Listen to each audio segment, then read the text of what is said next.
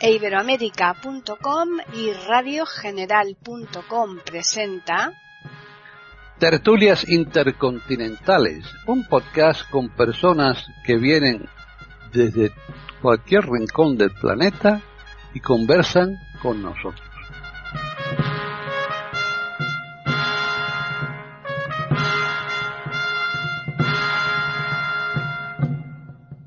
Bienvenidos un día más a Tertulias Intercontinentales en iberoamérica.com. Soy Paqui Sánchez Galvarro y un, lunes más estamos aquí con todos nuestros oyentes que afortunadamente son muchos los que van siguiendo estas tertulias y realmente no me extraña porque eh, los contertulios que tenemos son de una altura extraordinaria y tocan unos temas muy, muy interesantes. Así que vamos a saludar en primer lugar a la única dama que tenemos hoy aquí, eh, que es María Eugenia de Hart. ¿Qué tal, María Eugenia? Hola, Paqui. Eh, saludando a todos los oyentes con mucha expectativa de nuestro tema de hoy que nos encanta y a los queridos contertulios. Pues sí, efectivamente. Vamos a ahora a saludar a Davis Oneto, que está en Italia. ¿Qué tal, Davis? Hola, muy buenas. Es un placer estar con vosotros, estar con los oyentes de este maravilloso podcast que es iberoamérica.com y estar naturalmente con los contertulios de siempre, que es, me da mucho gusto estar con ellos. Muchas gracias. Y ya finalizamos en Chile con Jorge Muñoz. ¿Qué tal, Jorge? Hola Paqui, hola María Eugenia, hola Davis, un gusto estar con ustedes y con nuestros auditores y dispuesto a aprender y disfrutar de nuestro tema. Pues sí, hoy vamos a tratar precisamente el tema que mm, como decía María Eugenia, es bastante, yo creo, mm, yo creo, a mí me parece por lo menos que, es un poco base de, la vida misma. Y es que además tenemos otro aliciente para haberlo seleccionado y es que uno de nuestros oyentes, uno de los seguidores nuestros, de los eh, oyentes que tenemos nosotros aquí en Tertulias, pues eh, no exactamente eh, el, título que nosotros le hemos dado, pero sí un poco eh, y bastante pues tiene que ver con, lo que él nos ha solicitado. Así que vamos a hablar hoy de, la filosofía, qué es la filosofía, para qué sirve la, filosofía, en fin. Eh, y sobre todo, además, tenemos aquí un expertísimo, porque Davis Neto es una persona que es docente y nada más y nada menos que imparte esa asignatura. O sea que él debe estar hoy aquí, vamos, como, como un niño con, con los reyes magos ahí delante ¿no? Los juguetes. Así que bueno, vamos a empezar primero con María Eugenia. Bueno, entonces no sabe uno ni por dónde empezar cuando dice filosofía. Entonces, pienso yo que, eh, el, primer paso sería entender qué quiere decir esa palabra. Y la palabra filosofía nos lleva de una vez, pues a mí me lleva a los griegos. Y filosofía es amor por la sabiduría. Entonces uno de una vez tiene que preguntar, ¿y qué quiere decir sabiduría? Lo que a mí me sugiere entonces, pensar en animales y el animal que se humanizó, que somos nosotros, que somos animales humanos. Los animales humanos entonces comunicamos pensamos, sentimos como los demás hermanos en la naturaleza. Pero lo humano nuestro, que es la parte espiritual, el espíritu, como eso algo más allá de solamente los instintos, como dice Víctor Franco, el animal humano da un paso más allá del instinto y empieza a ser el animal que pregunta. Y como dice Humberto Maturana, que varias veces lo hemos mencionado acá, el animal humano no solo comunica, sino comunica sobre la comunicación. No solo piensa, sino reflexiona sobre los pensamientos. No solo siente, sino trata de descifrar los sentimientos y junta todo esto para llevarlo a la acción como parte de su existencia. Para mí la filosofía define el animal humano, el animal que empezó a hacer preguntas. También incluye algo extraordinario en este animal humano, que es la imaginación. La imaginación, esa capacidad justamente para pensar sobre los pensamientos, comunicar sobre la comunicación y entender los sentimientos. Esa imaginación es lo que lleva al animal humano a hacer algo que definía Ítalo Calvino, el autor, cuando decía, todo comenzó con el primer narrador de historias de la tribu, porque el narrador de historias y quienes lo oyen están empezando no solamente a vivir observando y viviendo en el momento lo que los rodea y a ellos mismos, sino a ser co-creadores. En eso también otra vez pienso en los griegos, cuando hablaban del destino y de las famosas moiras, las tres en la mitología, la que mide el hilo de la vida, la que lo teje y la que lo corta para definir la vida del individuo que está por nacer. Pero agregaron si bien es cierto que el destino existe, también es cierto que el individuo es co-creador de su destino. Esa co-creación me lleva entonces a pensar en lo que ha dicho el poeta Amado Nervo cuando dice, porque veo al final de mi rudo camino que yo fui el arquitecto de mi propio destino. Todas estas cosas a mí me ayudan a tratar de entender primero qué es la sabiduría. La sabiduría para mí es ese animal que empieza a trascender el instinto y que empieza a intentar armar el rompecabezas del misterio de la creación que lo rodea, tratar de descifrar los acertijos que se le presentan permanentemente. Tal vez uno de los primeros pensamientos fue la reflexión sobre la muerte y también el temor hacia lo que empezaba a reflexionar. Este, esta tarea de hacer preguntas y buscar respuestas es la búsqueda de la verdad que no puede terminar nunca porque nadie va a tener la verdad en la mano sino la búsqueda de lo verdadero y el rechazo de lo falso. Por ahora lo dejaría ahí, porque esto es lo que para mí empieza a aclararme qué significa filosofía y qué significa filosofar. Davis. Bueno, este es un temazo y como temazo efectivamente nos obliga a reflexionar mucho sobre la filosofía, pero ya esto, por ejemplo, si no analizáramos desde la perspectiva de Gilles Deleuze, eh, sería una contradicción. Yo me refiero a una obra de Deleuze y es una obra que a mí me encanta, me ha llamado muchísimo la atención. Naturalmente es una obra filosófica, es una obra que nos obliga a, hacer muchísimo esfuerzo para entenderla. Pero el título de esa obra es exactamente el asunto el que estamos tratando. O sea, ¿qué es la filosofía? Miren, es una pregunta esta que, que es muy difícil y que no se puede hacer, lo dice bastante claramente Deleuze, cuando cuando somos jóvenes, cuando estamos, eh, cuando tenemos el entusiasmo del pensamiento, de la filosofía y de todo eso. No, es una pregunta que tenemos que ponernos desde viejos, cuando ya hemos pensado, cuando ya hemos filosofado, cuando ya hemos tomado contacto con lo que es filosofía.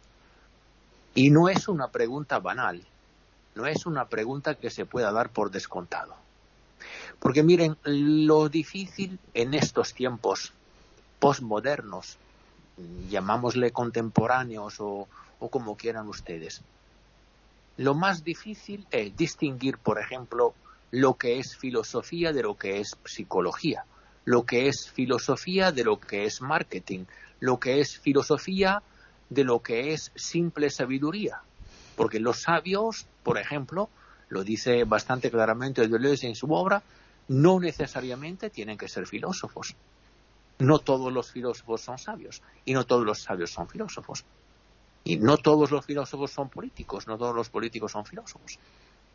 Y, y eso es un tema que efectivamente es muy difícil de tratar. Lo que sí caracteriza de una forma insoslayable lo filosófico es que cuando nosotros llamamos a una persona filósofo, según la perspectiva de Deleuze, que es limitada, por supuesto, a Deleuze, no es una, una verdad universal, no es una verdad absoluta. Pero según eh, Deleuze, lo que es filósofo, eh, perdón, lo que es filosófico, el filósofo es un creador de conceptos. No hay filosofía sin concepto. Cuando nosotros hablamos de filosofía, sí tenemos que distinguirla, por ejemplo, de las otras ciencias que eh, son legítimas ¿eh? y que tienen que estar por aquí, por supuesto, eso no quita nada, no, quita valor a las ciencias, de ninguna forma. Pero si tenemos que hablar de filosofía, tenemos que hablar de una creación de conceptos. Yo creo que esto es el rasgo fundamental de la filosofía. O sea, cuando Platón, por ejemplo, ha llamado en causa el concepto de idea, cuando Leibniz ha llamado en causa el concepto de mónada, cuando Descartes perdón, ha llamado en causa el concepto de cogito, el cogito de Cartesio, cogito ergo sum. ¿Qué es ese cogito? Claramente son conceptos que remontan a sus inventores. Entonces, cogito nos invita a dirigirnos a Cartesio, la idea nos invita a dirigirnos a Platón. Es un marco distintivo de la filosofía el concepto. Luego, claro, la filosofía como ciencia, entonces, es una asignatura escolar, pero no tiene casi nada que ver con eso. Es decir, es algo que forma parte de la vida concreta de la gente, de las personas, de los hombres. Vamos a ver, yo puedo hablar de filosofía en muchísimos sentidos. Filosofía en, en, hoy en día, por ejemplo, es una palabra que quiere significar todo. Todo es filosofía. Eso es el tema si queréis, la riqueza y en el mismo tiempo el drama de esta asignatura. Que todo es filosofía significa casi casi que nada es filosofía. Porque cuando hablamos de filosofía tenemos que atribuirle un rasgo distintivo, una característica que nos permitan distinguir lo que es filosófico y lo que es filosofía de lo que no lo es. Entonces, el concepto me parece un marco distintivo suficiente. ¿Y qué es el concepto? Bueno, eso es otro temazo. Esa es una cosa que nos ocupa y que nos, obliga a hacer un esfuerzo enorme para definirlo, porque no es fácil definir, definir lo que es concepto. Y yo diría, concepto es una regla, es una tentativa de establecer un hilo conductor entre las frases. Y cuando yo hago esto, hago referencia a un concepto. Es una regla, como por ejemplo, cuando yo hablo de, de la ensiemística, ¿eh? ahora no sé si en España se dice así, pero cuando yo tengo el, el, el, conjunto A con el conjunto B, tengo que establecer una relación entre los elementos del conjunto A y los elementos del conjunto B. Bueno, me sirve una regla para hacerlo. Tengo que tener una orden para hacerlo. Si no, la conexión resulta demasiado arbitraria. El concepto es esto. Es la regla que me permite conjuntar juntar los elementos del conjunto A y del conjunto B. Lo que es imprescindible para mí si hablamos de filosofía es esto. No, no podemos prescindir de una componente racional no podemos, no podemos renunciar a una componente de este tipo, porque si no, filosofía significa simplemente libre albedrío, pero para tener el libre albedrío nos sirve ser filósofos. De momento lo dejo ahí. muy bien. Están escuchando tertulias intercontinentales en iberoamérica.com. Jorge. Bueno, creo que la filosofía nace del asombro, la perplejidad y la curiosidad. Los pensadores de la Grecia clásica fueron hombres que tuvieron estas tres condiciones frente a todo lo que lo rodeaba. De ahí el pensamiento filosófico clásico abarca todo el conocimiento de su época, tiene vocación de universalidad. Sin embargo, creo que la primera fuente de la filosofía estuvo mucho antes, en la poesía y en los mitos. Y tal vez por esto Aristóteles en el tomo primero de su Metafísica indica, el que ama la filosofía también es amigo de los mitos, porque detrás de todo hay algo maravilloso. De modo que el gran Aristóteles se remite a la sabiduría de los mitos. Y vaya que sabiduría tremenda tienen, cualquiera que se dedique a estudiar la metodología griega actualmente verá que en ella están contenidos todos los problemas de la actualidad. El famoso tema del sinsentido de la vida moderna está en el mito de Sísifo. Carece de sentido la vida de ese hombre que sube un cerro con una piedra y cuando lleva arriba a la cima rueda y vuelve a la base y tiene que bajar a buscarla y repetir eternamente esta acción careciendo completamente de sentido. Qué moderno es este mito. Quien lea la Ilíada con atención verá que el gran Aquiles puede ser herido en el talón. ¿Qué nos dice esto? Que hasta el más fuerte de los sujetos tiene una zona débil. No es una mera frase poética, no es un mero adorno literario, es una profunda indicación que en nuestro ser está la fortaleza y la debilidad.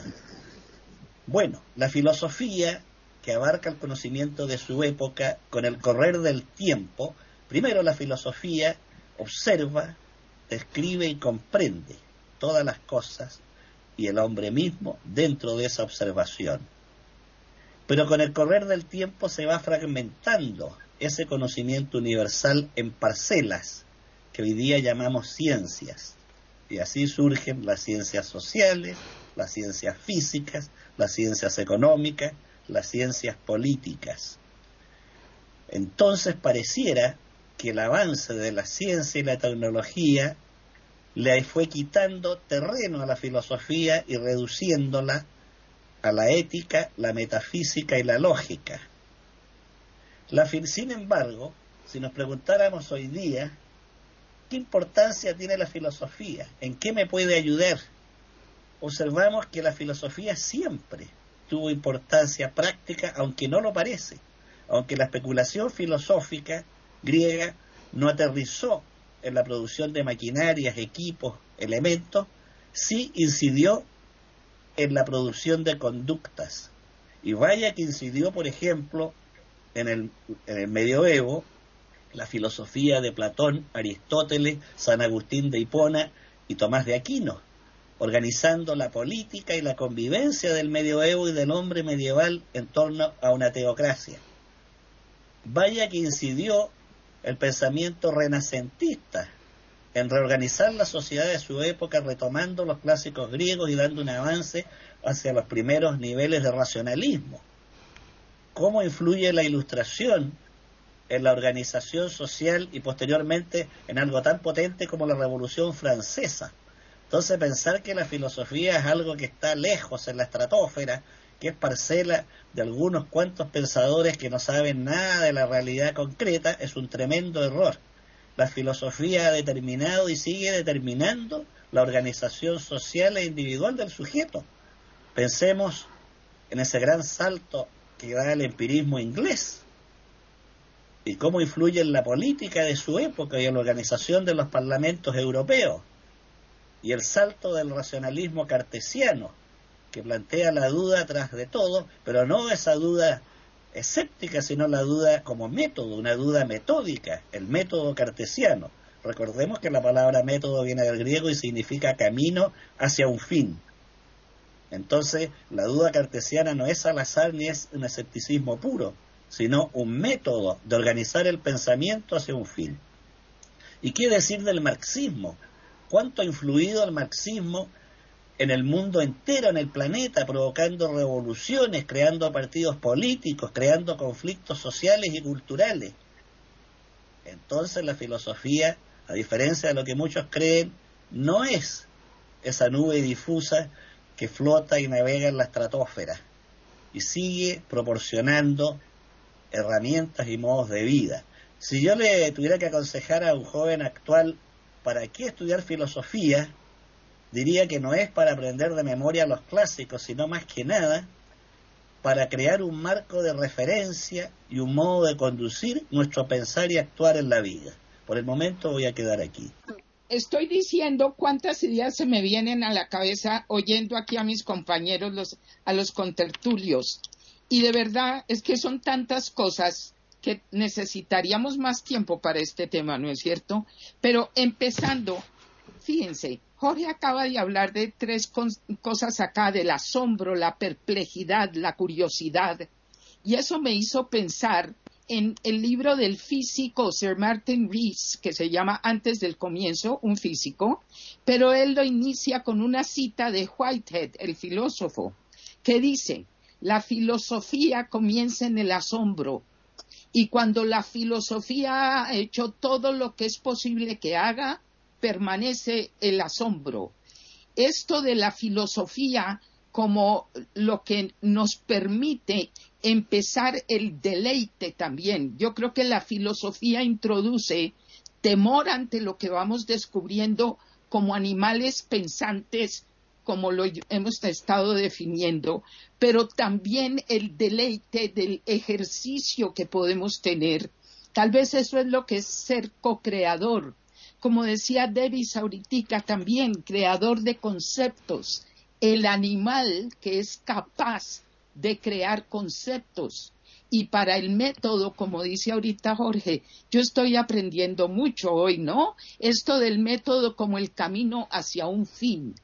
Entonces yo pienso que la humanidad sin filosofía no podría subsistir, creo que se destruiría muy rápido, porque cuando un grupo de animales trasciende el solo instinto, pareciera que se puede autodestruir y solamente los fuertes sobre los débiles, etcétera.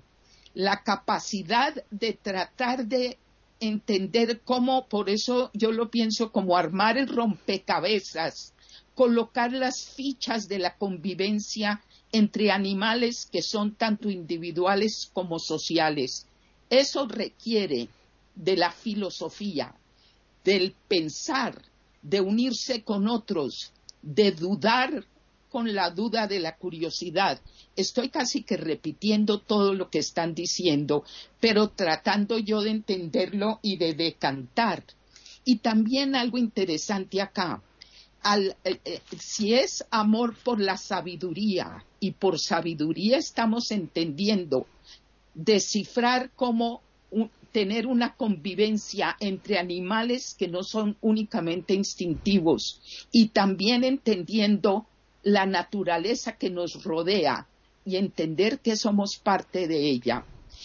Entonces a mí me parece que es muy importante entender la diferencia entre dos cosas.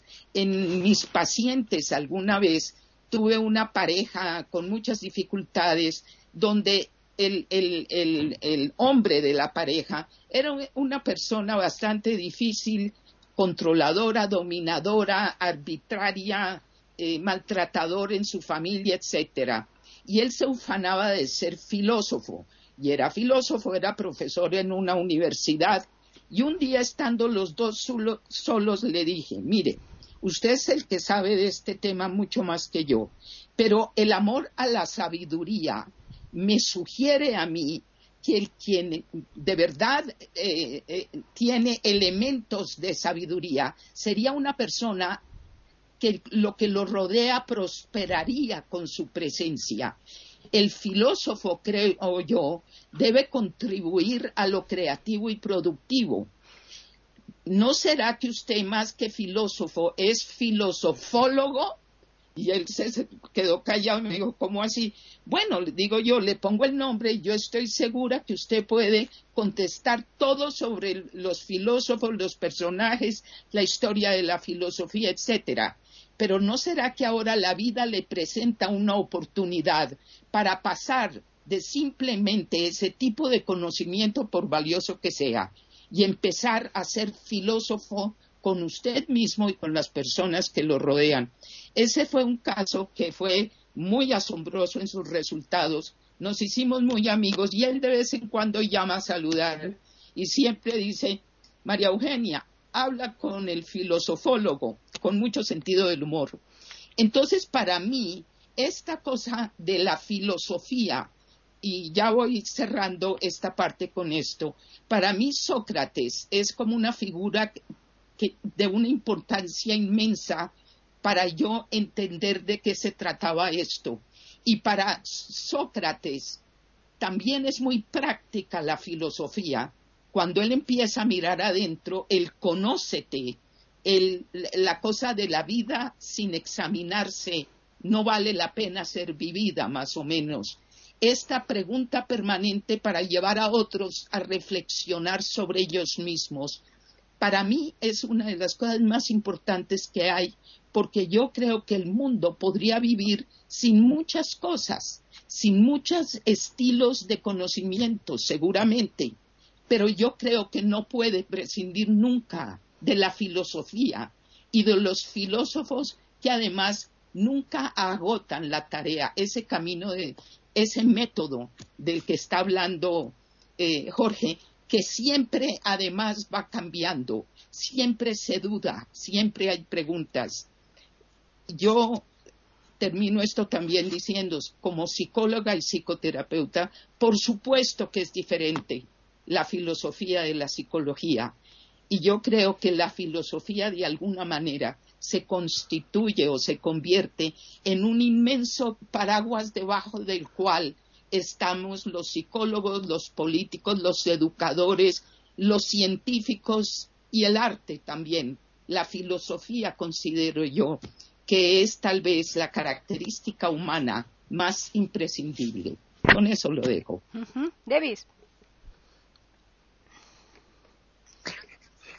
Bueno, y yo me enlazo a lo que estaba diciendo ahora María Eugenia para decir un par de cosas. En primer lugar, mm, amar a la sabiduría, ser amante de la sabiduría, o, si me permitís, del saber.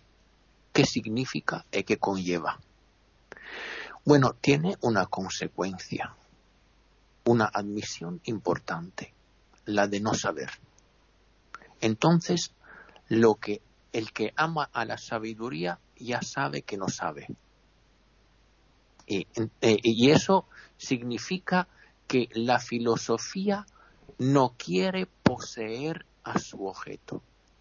La filosofía excluye cualquier forma de posesión. El filósofo no es el que posee algo, el que domina algo, sea este algo una idea o un, un, un cálculo matemático o cualquier cosa. La filosofía, justo por, por el asombro que esa conlleva, lo decía antes perfectamente Jorge, bueno, la filosofía no posee nada. La filosofía tiende hacia algo, pero sin poseerlo. Eso es el amor. El amor no es una forma de posesión es una forma de aceptación que el otro pueda subsistir, que el otro tenga su dignidad.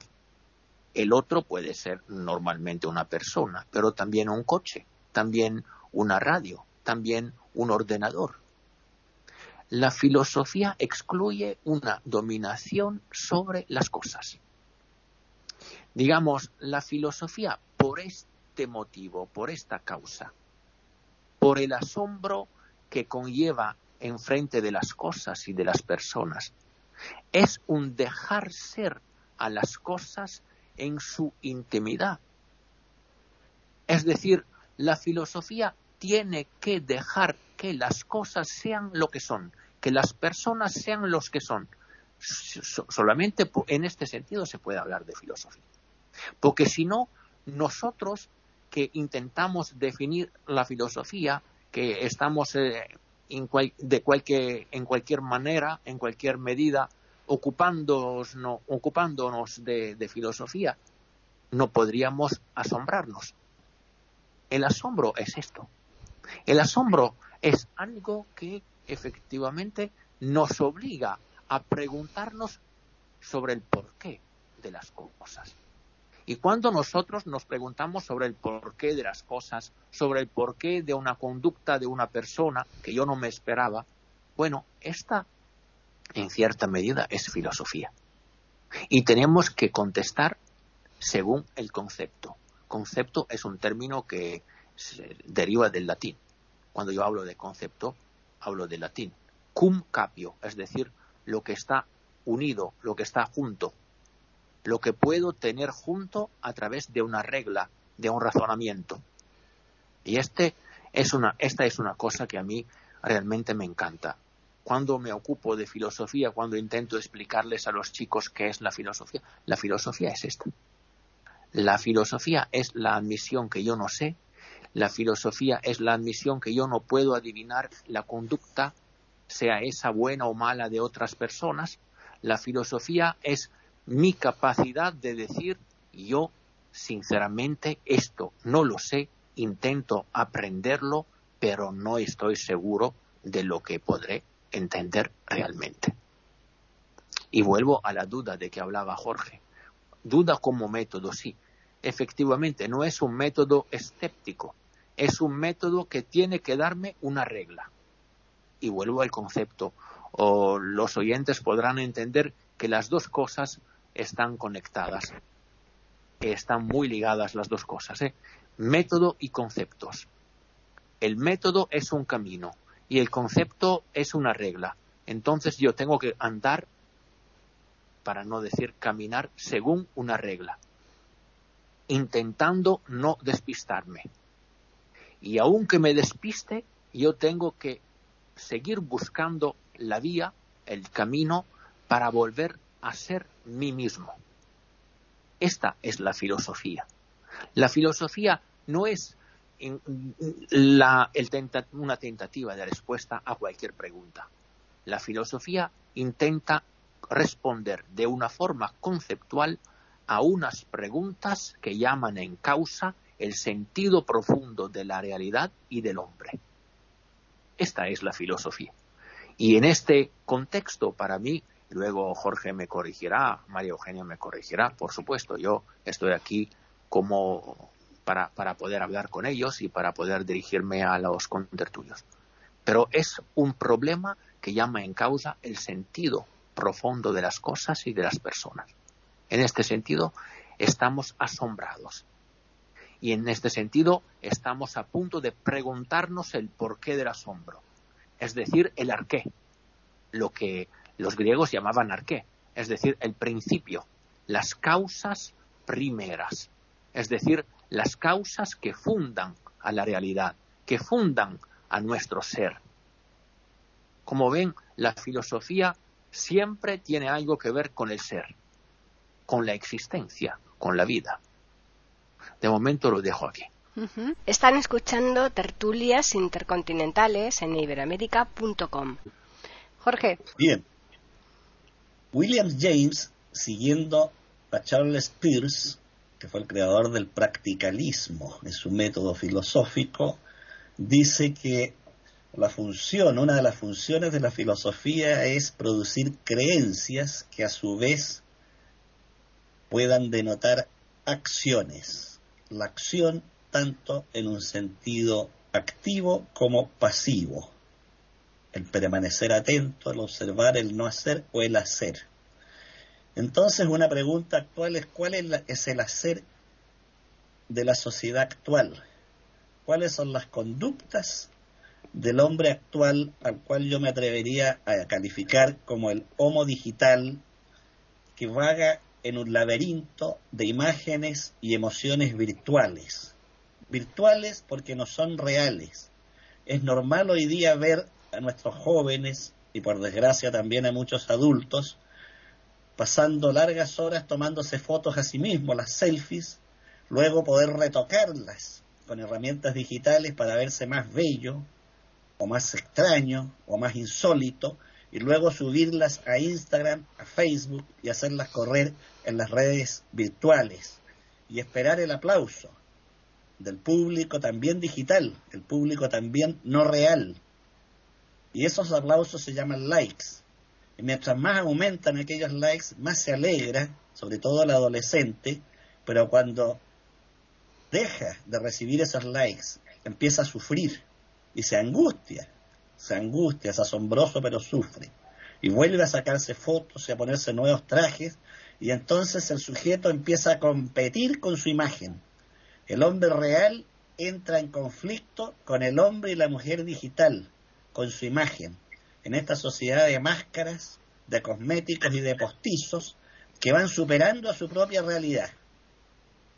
Y el hombre y la mujer digital, el joven y la joven digital, está superando al ser real. La cosa imagen la cosa virtual supera a la realidad. Y esto ya ocurrió antes de Cristo. De ahí la importancia de la filosofía y del mito.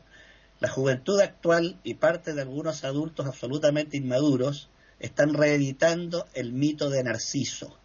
¿Cuál fue la tragedia de Narciso? Era tal su belleza que no podía enamorarse de nadie porque nadie lo igualaba, y en cambio provocaba dolor a quienes lo rodeaban porque quienes lo amaban no eran jamás correspondidos.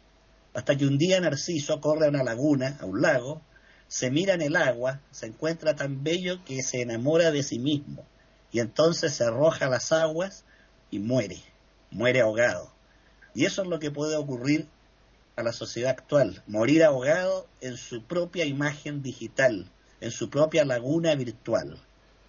Ese es uno de los elementos que nos aporta la filosofía. Cómo ya hace más de 2.500 años sufrió este problema y lo planteó maravillosamente en el mito de Narciso. Más adelante volveré al tema, quedo aquí.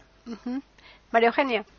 Bueno, entonces yo creo que eh, con lo que acaba de decir Jorge, nos podemos ubicar también en nuestro momento actual y en la responsabilidad que se tiene frente a esto que me gusta mucho, esta descripción del mundo digital, de la vida digital y de esto que parece de verdad sacado de la mitología, donde se ha logrado eh, empujar, así como la pandemia nos ha afectado a todos, a todos nos ha afectado este espejismo de ver la vida a través de solamente pantallas. Y también me llamó mucho la atención algo que dijo Davis antes hablando de la filosofía y la vejez. En, en mi seminario del lenguaje de la cordura, yo siempre planteo que el principal cambio de paradigma que tenemos que hacer en este comienzo de siglo y de milenio es un cambio de paradigma sobre las edades de los seres humanos, que hasta ahora en general han muerto muy jóvenes todo el mundo, y ahora con mi generación, yo en este momento estoy en mis setentas, es en nuestra generación donde empezó a darse una longevidad como norma, sin nadie saber qué hacer con las décadas de vejez, porque se han visto solamente como un deterioro y se ha eh, constituido la juventud en un ídolo. Yo lo llamo la juventocracia. Eh, yo creo que aquí hay dos cosas muy importantes que, para que unamos realmente. El Papa Francisco ha dicho que la vejez es como el, el sitio donde se deposita la sabiduría y agrega que deberíamos los viejos donarle esa sabiduría a los jóvenes. Yo pienso en este momento que las personas mayores tenemos una inmensa responsabilidad no solo con nosotros mismos, que estamos aproximándonos al final de esta breve existencia, por larga que sea, que es una vida humana, sino tenemos la responsabilidad de poder presentar y sostener esta presentación a los menores y a los menores me refiero a los hijos y nietos que tenemos, de la importancia de la realidad, no virtual, sino como realmente es. Esto yo lo he conversado con muchas personas. Por ejemplo, la importancia de abuelos, de personas que tienen menores a su cargo. Y si bien lo digital parece como tan abrumador, también es cierto que todo joven está anhelando una presencia adulta que lo inspire y eso no se da por pantallas. La filosofía, entre otras cosas, exige una cosa maravillosa para mí, que es la humildad. El filósofo sin humildad tal vez es un filosofólogo, como digo yo, arrogante, pero el verdadero filósofo parte de la base de lo que decía Sócrates, solo sé que nada sé la madurez empieza cuando una persona ya con algo de años se acuerda que lo único que sabe es que no sabe.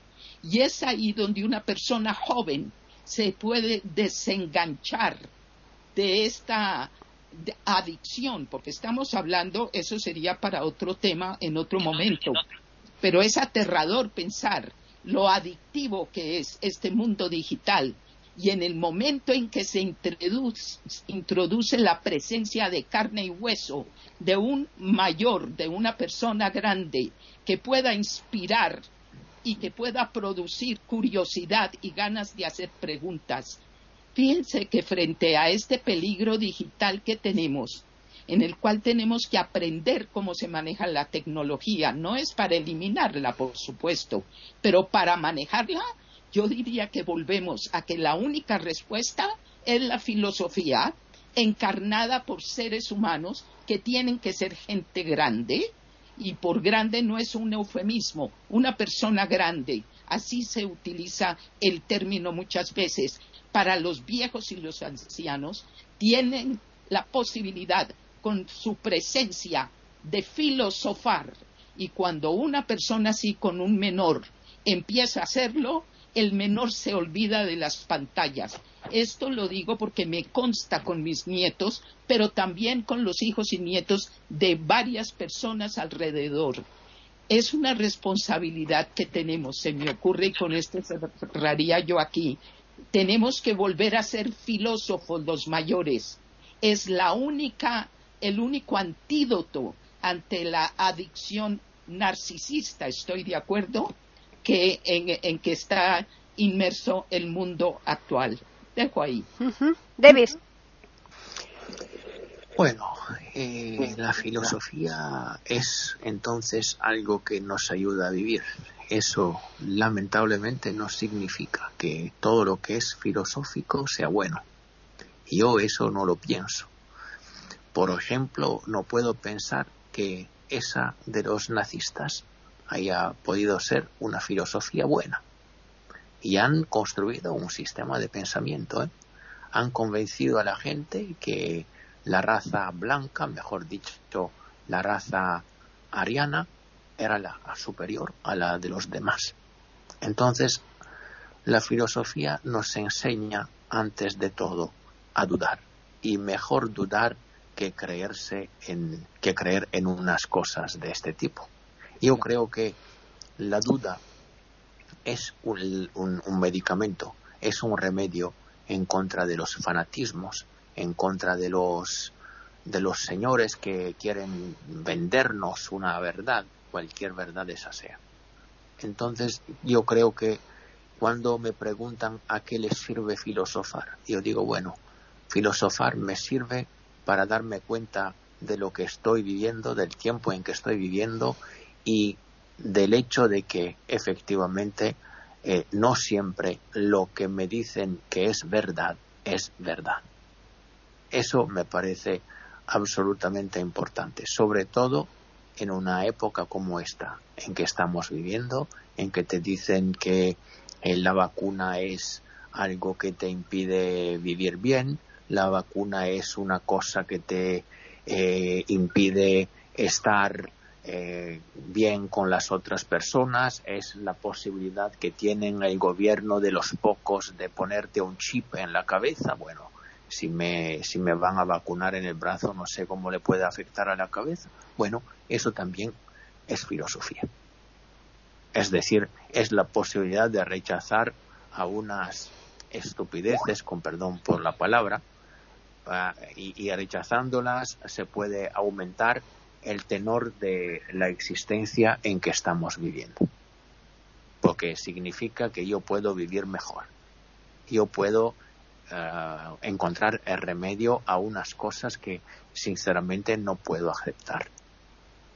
Así como eh, la filosofía, por ejemplo, es la mayor enemiga, es la enemiga más grande de todo lo que es militar con, con respecto hablando eh, yo no tengo nada en contra en contra de los militares no no yo estoy tranquilísimo estoy en favor que haya un ejército que haya un orden militar pero que cuando se trata de decir bueno ahora hay que dispararles a los enemigos efectivamente la filosofía no acepta no acepta estas órdenes no acepta estos comandos. Entonces el filósofo nunca será un buen soldado, porque cuando el filósofo se, encuentra, eh, perdón, se encuentra en un orden eh, de este tipo, bueno, que normalmente si es realmente un filósofo te dice, bueno, ¿y, ¿y por qué? Porque los demás no me maten antes. Esa puede ser una respuesta, puede ser la lógica, es la lógica de la guerra. Una lógica que, como veis, no prevé el pensamiento.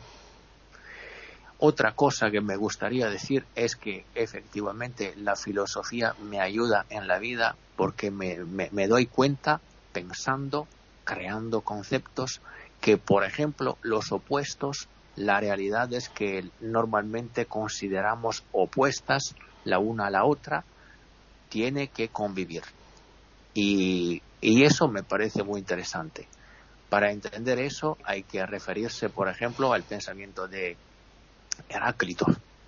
Heráclitos mm, siempre nos ha dicho que la, la, la, enfermedad perdón, rinde mejor la salud, te permite apreciar más la salud y la guerra te permite apreciar más la paz. Entonces, los opuestos nunca se, se ¿cómo decir?, se rechazan. No se rechazan, sino se llaman. Y eso vale, por ejemplo, con, el discurso de las temporadas, de las estaciones, vale con muchísimas cosas, ¿no? Vale con, el hecho de que mañana por la mañana yo me levanto y tengo la, un, humor perfecto, muy bueno, muy alto, me permite, me permito bromear con los demás, el día siguiente, bueno, que estoy hecho polvo, que no puedo bromear con nadie, que no puedo dirigirme a los demás con el mismo cariño de siempre. Y eso hay que aceptarlo. Ahora, la filosofía te permite ser consciente de que el día siguiente nunca será totalmente igual al día que se ha concluido. Y eso ya me parece importantísimo. Como, como veis, nos sirve, nos sirve ser filósofos para decir esto, pero la filosofía aumenta la conciencia, aumenta la razón, que nos permite enfrentarnos con este tipo de, problemas y de cosas. De momento lo dejo ahí. Están escuchando tertulias intercontinentales en iberamérica.com. Jorge. Bueno, retomando lo que decía David, que me parece muy interesante también ver aspectos negativos que pueden derivar del pensamiento filosófico, como el nazismo, por ejemplo. Efectivamente, yo creo que en el intelecto humano puede darse lo que llamaría la depravación de las ideas y llevar aberraciones que se transforman en doctrina. Y esta doctrina arrastrar a miles o millones de seres a acciones absolutamente irracionales y destructoras. Tal vez por esto Francisco de Goya y Lucientes dijo el intelecto puede producir monstruos. Tenía razón, fue muy visionario en esa frase. No todo lo que arranca del intelecto, de la inteligencia, es bueno, es noble, es positivo. Pero, afortunadamente, el grueso de los grandes filósofos no aspiraron a la destrucción de la humanidad, sino más bien a su ennoblecimiento. Ahora yo me haría algunas preguntas de la sociedad actual. Por ejemplo, cómo enfrentar la intoxicación informativa y noticiosa que a diario repleta las mentes. Eh, desde niño se nos enseñaba en la escuela una frase que a veces me ha merecido dudas. El saber no ocupa espacio.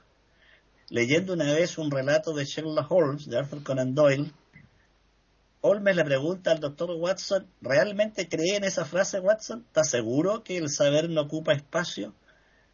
me encontré maravillosa la pregunta, arrancada de un cuento y me ha dejado meditando por años.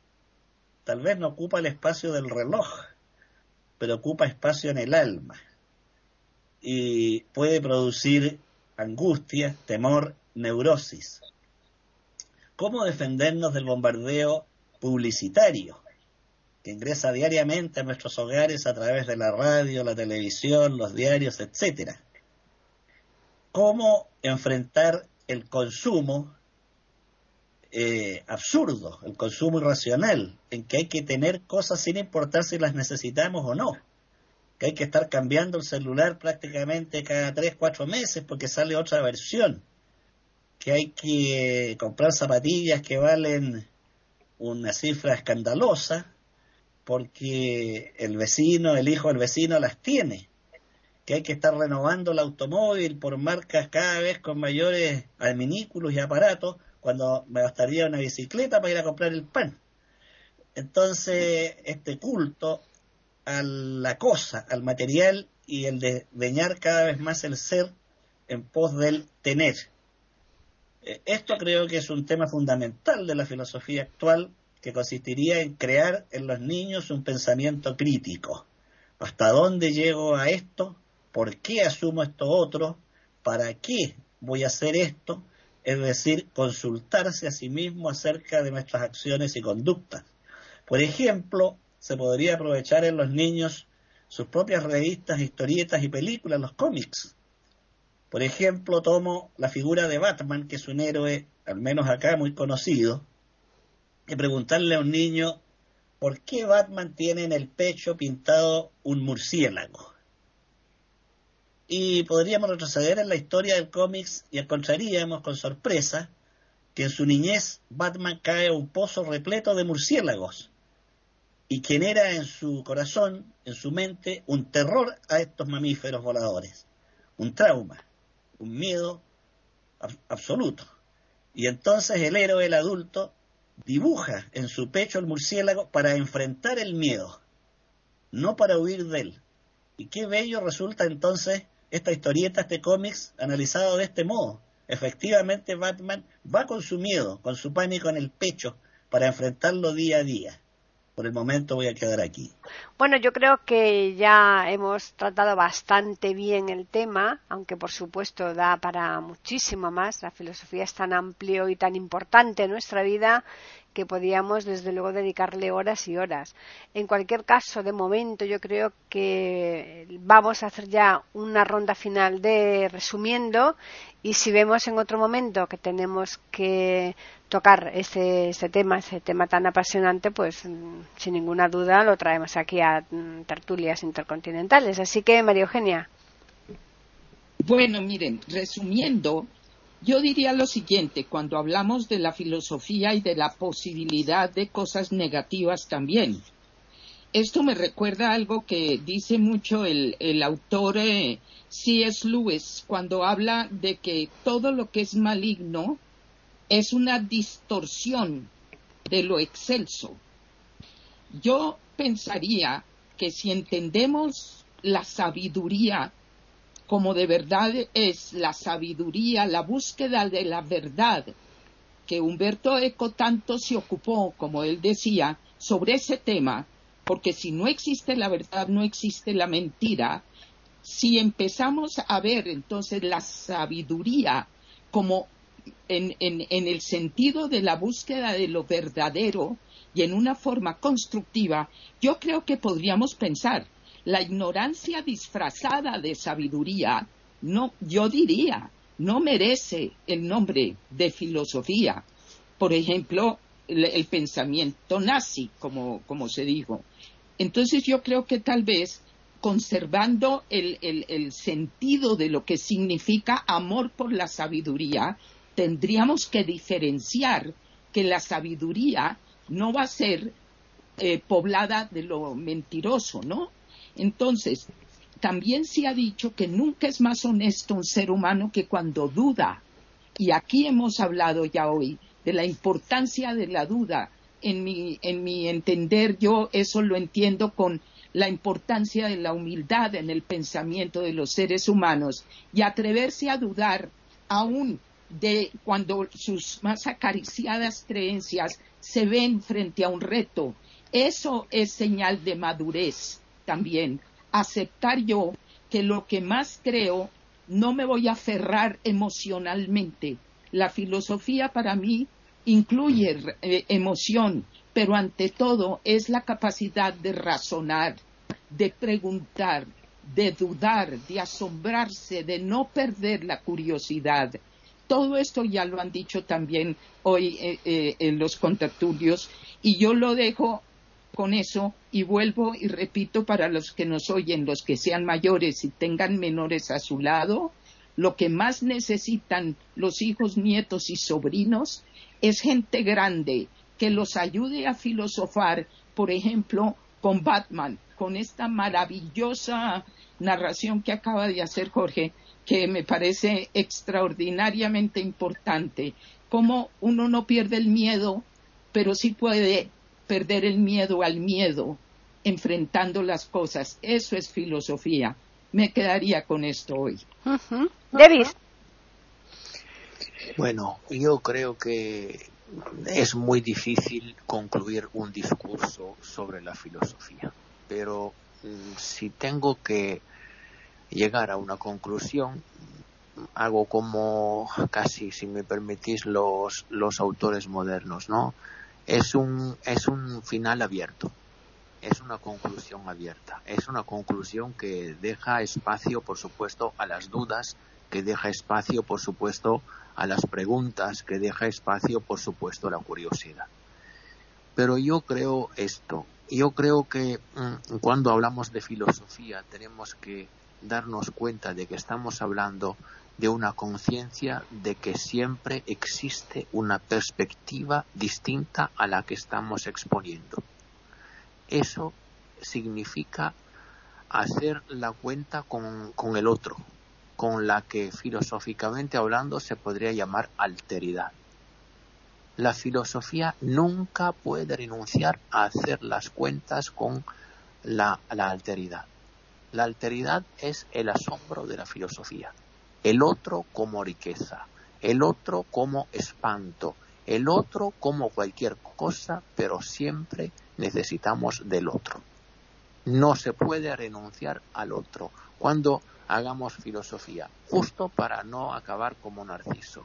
¿eh? Lo decía antes Jorge. Y, por eso, y por eso, no se puede renunciar también al lado negativo del pensamiento humano, que algunos se han atrevido a llamar filosofía, que puede serlo o no serlo. Yo no voy a, expresar una opinión sobre este, este tema. Pero la filosofía no siempre es buena. La filosofía puede construir un sistema, una orden que no es aceptable.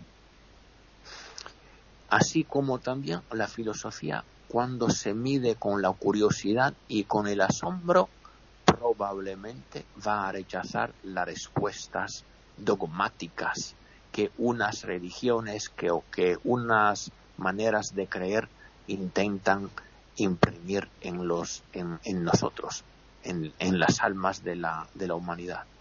No, la filosofía, eso, cuando la filosofía acepta esto, bueno, significa que quien está pensando, quien está midiendo esa cosa que les están mm, llamando a la atención, las cree verdaderamente, las ha hecho suyas, ¿no? Entonces, ha intentado ponerse en una perspectiva de inmedecimación, para decir, de, de, de completa armonía con las cosas en que cree. Pero ese, esa, esa conducta, en mi opinión, es una conducta que para ser filosófica, para ser realmente filosófica, no puede excluir la duda. La filosofía, de una forma u otra, se mide con la alteridad dudando. No acepta integralmente la alteridad. Duda sobre la alteridad. Duda sobre el pensamiento que está intentando analizar a la alteridad. Entonces, es decir, cuando yo extiendo a algo, no lo puedo poseer. Dudo, respeto en este sentido su alteridad. Lo dejo aquí. Jorge.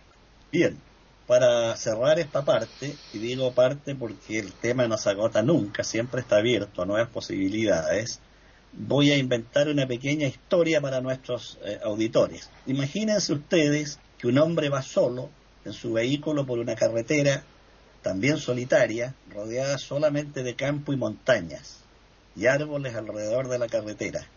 De pronto este hombre se queda dormido, se estrella contra un árbol y pierde el conocimiento. Un arriero que ayudaba, mantenía paciendo sus reses, lo ve, ve el accidente, corre donde este hombre, lo rescata y lo arrastra hasta su cabaña. Lo tiende en un camastro, lo cubre con una manta y lo observa, espera para ver si puede ayudarlo o no. Pasan los minutos y de pronto el hombre accidentado abre los ojos. ¿Qué es lo primero que hace este hombre? Se asombra, no sabe dónde está. Y entonces pregunta, ¿qué es esto? ¿Dónde estoy? ¿Por qué estoy aquí? Bueno, estas son las preguntas básicas de la filosofía. Surgen del asombro. Este sujeto, que está en este estado de inconsciencia, al recuperar la conciencia, no pregunta cuánto vale un celular, no pregunta qué marca es mi automóvil, se asombra, se sorprende, ¿dónde estoy? ¿Qué hago aquí? ¿Por qué estoy aquí? O sea, el asombro nace de un periodo anterior de, entre comillas, inconsciencia, un estado virginal que no está plagado de prejuicios, de ideas preconcebidas, y por lo tanto me dejo llevar por lo que me rodea y me asombro ante ello. Finalmente, quiero recomendarle a nuestros auditores, aunque pueda ser un poco majadero, leer tres, pequeños ensayos de, de Séneca que son maravillosos y que encuentro que son un verdadero manual de vida práctica. Uno se llama Sobre la tranquilidad del ánimo el otro sobre la felicidad y el tercero sobre la brevedad de la vida. Son cortos, se pueden leer los tres en un rato y vaya que dejan huella. Con esto me despido de mis auditores. Pues después de esta magnífica recomendación, vamos a recordarles a los oyentes que nos pueden escribir a tertulias e y también pueden hacerlo al Twitter e iberoamérica con las iniciales e, I y la A de América en mayúsculas. Agradecerles a los oyentes, como siempre, el que nos sigan semana tras semana y a nuestros contertulios, pues por supuestísimo, por la labor tan tremenda que, que, vienen realizando en estas magníficas tertulias. A ver si conseguimos que ya eh, pronto estén al completo los cinco miembros y ya recordarles que les esperamos aquí la semana que viene, más concretamente el lunes, en eiberoamerica.com y nosotros les tendremos preparada una nueva tertulia intercontinental.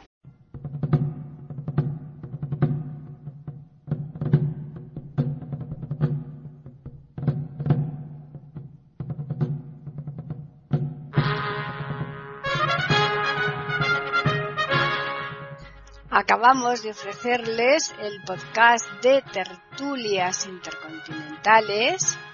Aquí en iberoamérica.com y radiogeneral.com. Regresen la semana que viene para un nuevo episodio. Hasta la próxima semana.